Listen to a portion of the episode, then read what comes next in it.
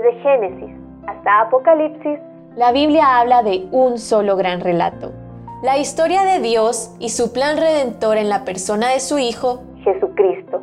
Te invitamos a escuchar este extracto de la Biblia devocional centrada en Cristo, presentada por Lifeway Mujeres y Biblias Holman. Roca de mi salvación. Éxodo 17, 1 al 7. En este punto de la historia, Israel caminaba en el plan de Dios, aunque a veces bien y otras mal. Seguían al Señor en medio del desierto, y una vez más sus sentidos indicaban que había un grave problema. Aquí no hay agua.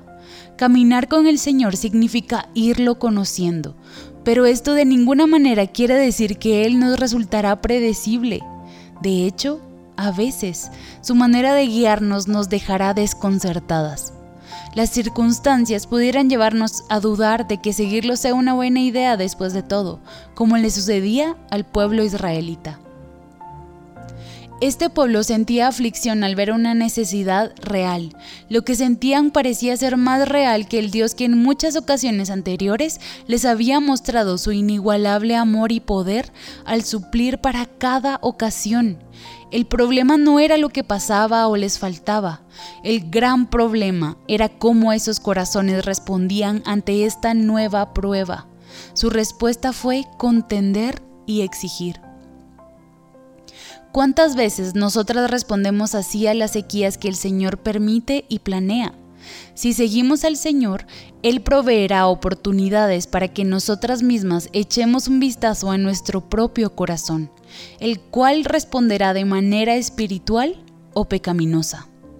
En esta escena vemos al pueblo que discute con Moisés. Ellos olvidaron que era Dios quien disponía de forma soberana todos los detalles a lo largo del camino para su bien eterno, aun cuando en el momento no parecía así. Leer cómo Israel actuaba es vernos al espejo. Así como ellos, nosotras contendemos con los demás. Olvidamos que es Dios quien está por encima de todo y que al fin de cuentas, si le hemos confiado nuestras vidas, no nos dejará. Al final, Dios muestra una vez más su inigualable paciencia al ordenar a Moisés que golpee la peña y así darles la tan deseada agua. Otro milagro. ¿Y qué puede ser más improbable y milagroso que agua que sale de una peña?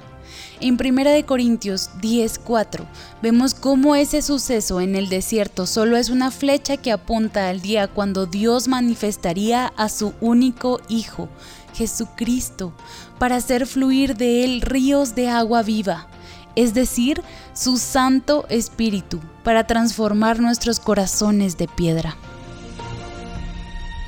Para conocer más recursos relacionados a esta gran historia, visita www.centradaencristo.com.